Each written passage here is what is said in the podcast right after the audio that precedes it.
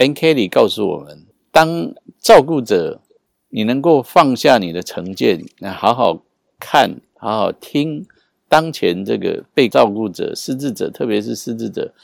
他们语言背后的真正的意思是。我觉得这个非常重要，去分析他的需求，然后在环境上面改变。所以他介绍的一些例子，像有一些老人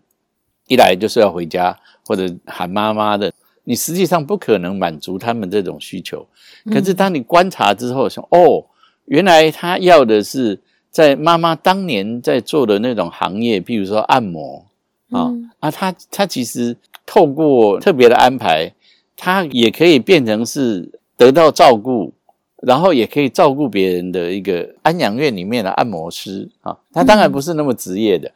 或者是一个吵着要回家的人。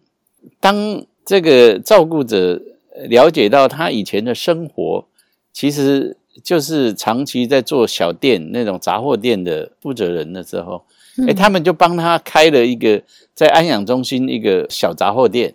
小杂货店呢，每个礼拜就是也只是开几个半天，可是他上班那种感觉，他整个人都活起来了。嗯，然后他没办法算账，对不对？这时候蒙特梭利的教学法就会出来。譬如说，他他买的东西相当简单，就是两种价格啊。譬如说，有的是两块钱，有的是一块钱。嗯，两块钱的呢，通通在那个货品上面贴一个红色的标志。嗯，然后一块钱的，通通贴绿色的标志。嗯，那他只要东西拿过来，只要教会他说：“哎，有人买东西的时候，你把那个东西拿过来对一下柜台上面的红色跟绿色标志，那你就知道要要收他多少钱。”老人家当他可以这样做的时候，他根本每天很开心，他不会想要回家，他回家的那个念头就马上就不见了，因为他的生命有了意义。那我觉得这是我们需要做一点观念上一种比较。重大的改变。后来我就发现，听了 Ann Kelly 的分享，觉得哦，原来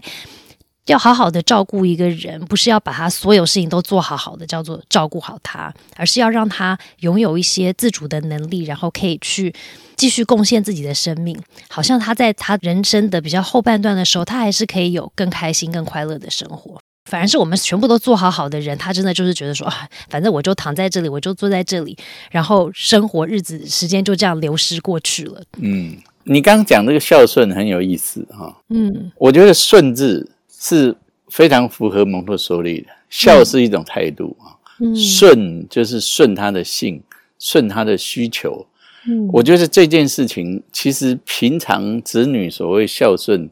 只是把他当成是一个失能的人。